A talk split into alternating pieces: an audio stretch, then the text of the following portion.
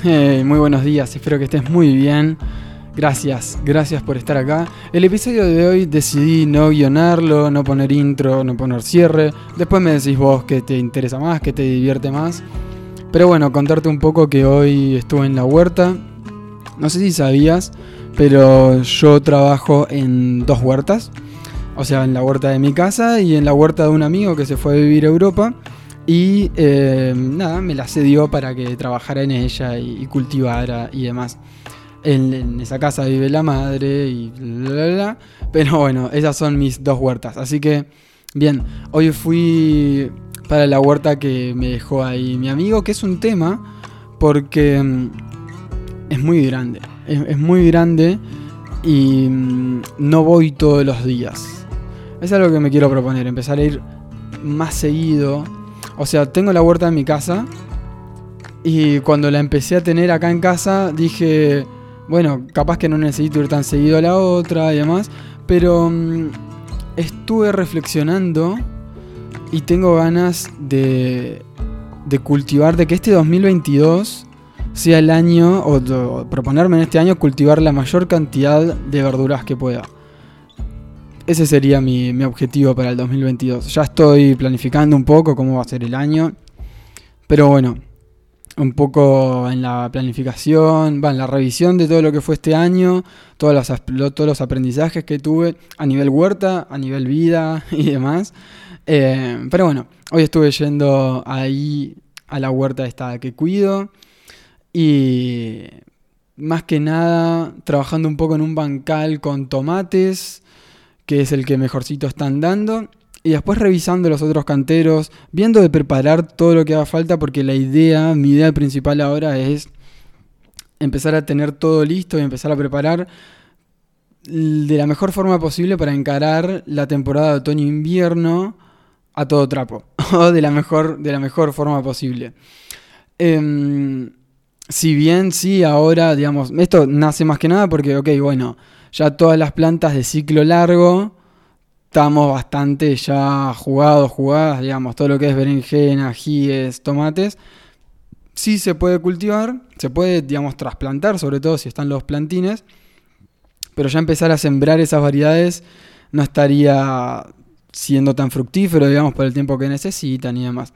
Entonces mi mente está en, ya en, ok, voy a cultivar todo lo que pueda, todo lo que pueda anual o todas las plantas de ciclo corto de eh, primavera-verano, las voy a seguir cultivando, sembrando y demás, pero ya voy a empezar a tomar ahora, empezar a planificar el año, ¿sí? anualmente, para ver eh, de qué cultivos tengo que aprender más, cuáles son los cultivos que quiero, eh, quiero repetir, cuáles son los cultivos que tengo ganas de probar.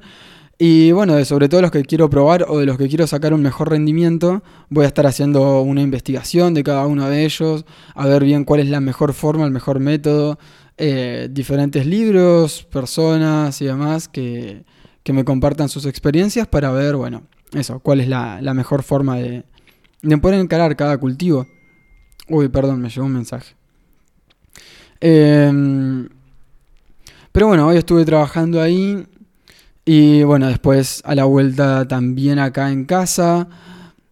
Tuve un problema con una planta de tomate, que era el tomate que más ganas tenía de cultivar, que era un costoluto di Parma, si mal no recuerdo, que no, no está andando bien, no sé, y no llegué a sacarle la ficha. Eso es lo que más me molesta.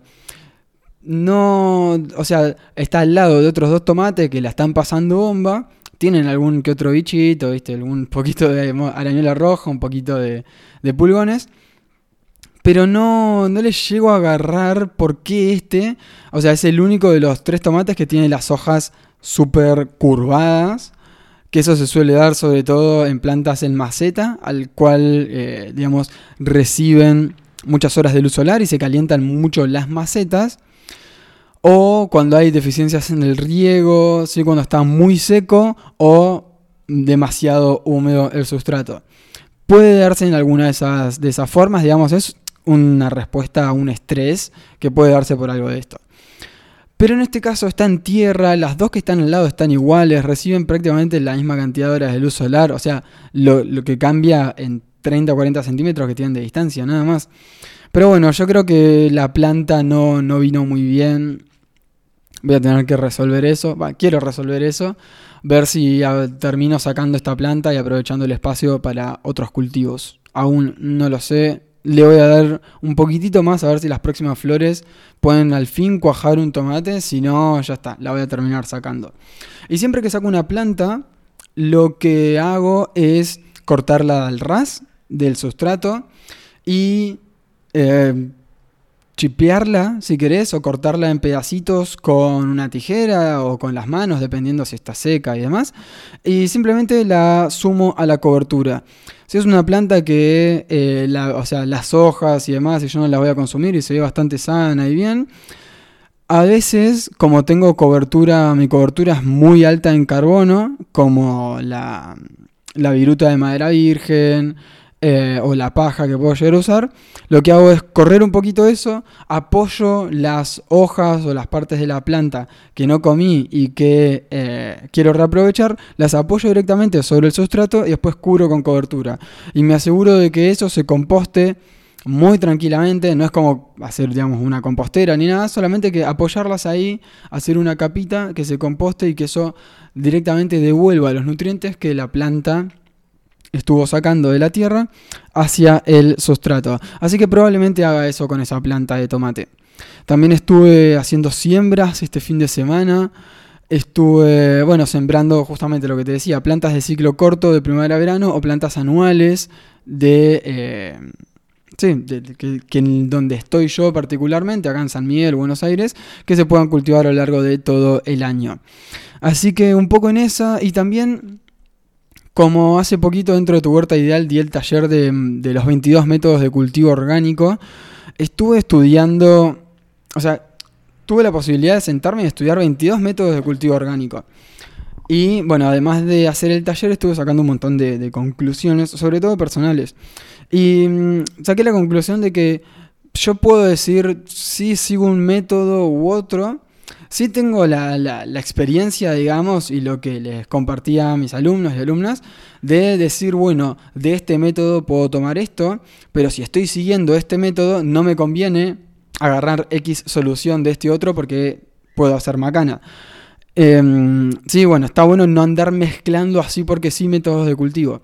Pero si me preguntas a mí, mi huerta tiene un poco de biodinámica, tiene un poco de el método de root stout, tiene un poco de eh, el método, si querés, de agricultura natural de Fukuoka, agricultura natural coreana de Yadam, un poco de no dig, un poco de no till. es como una mezcla de varias cosas. Y yo lo que encontré es que hay muchos métodos de cultivo que nacieron a partir de. de, querer contra, no contradecir, sino, ¿cómo, ¿cómo te lo digo? De querer hacer como una contracultura de lo que estaba pasando. Es decir, mm, los cultivos tradicionales, o los no más que tradicionales, los cultivos, hay una palabra que nunca me sale, pero bueno, los que más se usan, digamos, los que conseguís en la verdulería y demás, son con agroquímicos, se tratan de esa forma, la gente que vive cercana a estos campos la están pasando mal y demás. Entonces, nacen diferentes métodos de cultivo, sobre todo en los 70s, empiezan a nacer un montón de métodos de cultivo. Y mm, eso, nacen como un no voy a hacer esto, digamos, no uso pesticidas o no aro la tierra, como el método de Ruth Fukuoka, ¿sí? Eh, no voy a hacer esto, no voy a hacer aquello otro.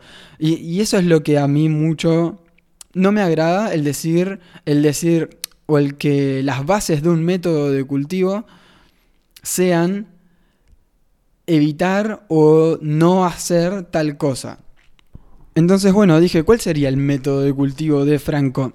Entonces, lo que hice fue basarme en todo esto que aprendí, en todas mis experiencias y en lo que deseo hacia adelante para con la huerta, y fue definir mi propio sistema de cultivo basado en principios y en tres principios puntuales, que son el cultivo del autoconocimiento, autoconocimiento con uno mismo o con una misma, como es como huertero, huertera, digamos, las expectativas, las experiencias previas, el deseo, los hábitos, todo eso que te ayuda a elegir una forma de hacer huerta, a que te ayude a encarar mejor la huerta y por otro lado cultivar el autoconocimiento por el espacio donde vive uno. por la casa, cómo es la casa, cómo, hay paredes en el patio, no hay paredes, cómo entran, cómo salen las energías, sol, lluvia, vientos.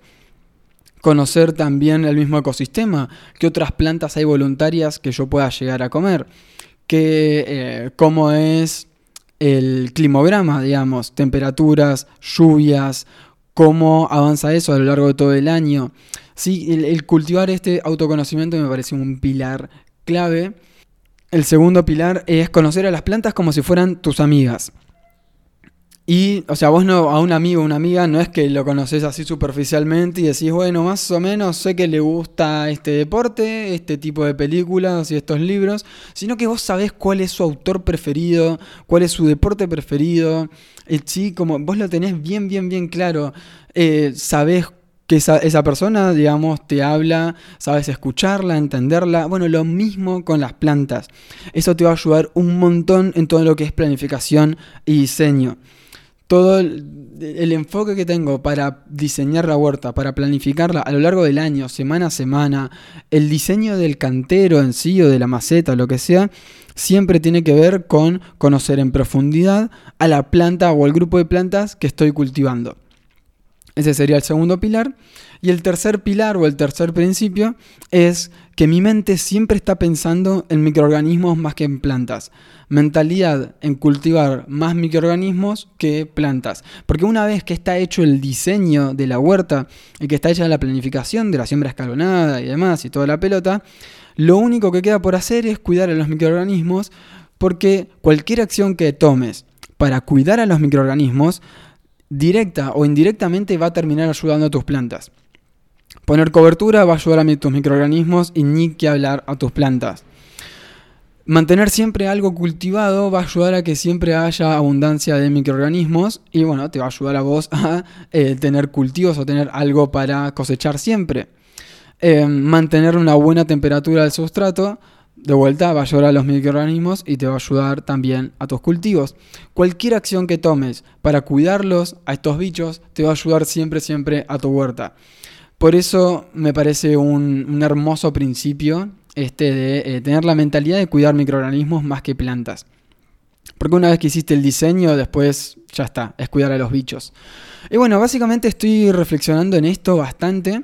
Estoy con ganas de hacer un libro, pero para mí, digamos, para, para sentar bien todas, todas estas bases, dejar todo esto bien, bien, bien en claro.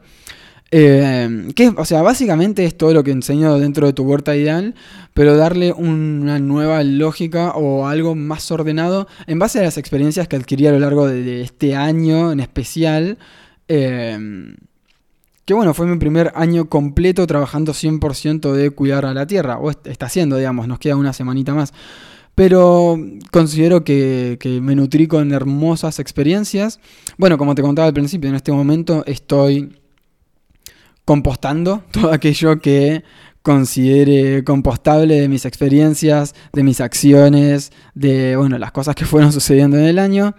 Estoy cosechando, y quizás haciendo conservas de los momentos lindos que sucedieron en el año, de esa abundancia de momentos lindos, como cuando tenés abundancia de repollo y te pones a hacer chucrut.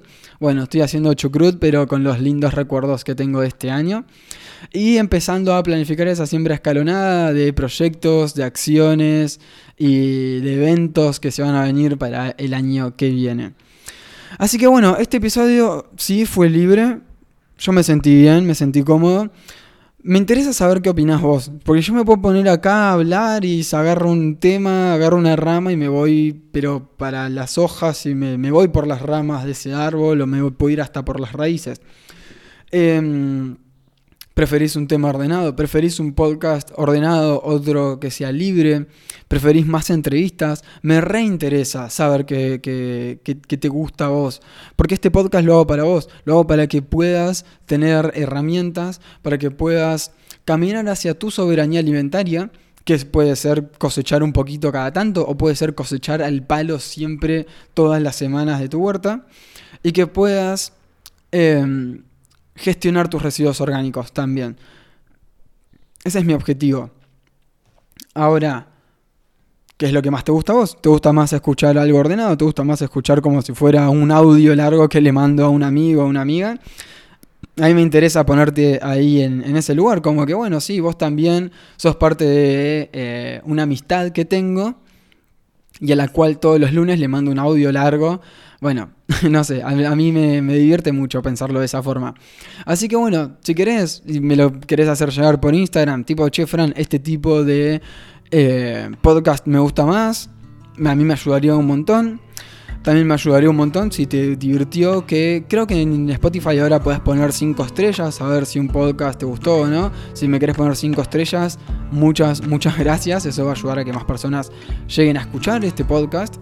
Si quieres compartirlo, muchas, muchas gracias. Y lo único que banca a este podcast no son las publicidades, sino las personas que están suscritas a tu huerta ideal, que es mi curso y comunidad completo para pasar de la huerta que tenés o de la poca huerta que quizás tengas hacia la huerta que deseas y las cosechas que deseas, a tener esa alegría de estar cosechando semanalmente en armonía con la tierra y, y compartiendo esas cosechas con la familia sin o sea, dejando de lado el prueba y error y tener eh, un paso a paso concreto. Pero bueno, te voy a dejar más información también de tu huerta ideal dentro de la descripción de este episodio. Y bueno, cualquier cosa, si puedes hablarme por Instagram, a mí me sirve muchísimo, pero muchísimo, muchísimo, o por Instagram, o por mail, o donde sea. Así que bueno, espero que tengas una hermosa semana. Muchas, muchas, muchas gracias por haber escuchado, pero sobre todo, muchas gracias por cuidar a la tierra.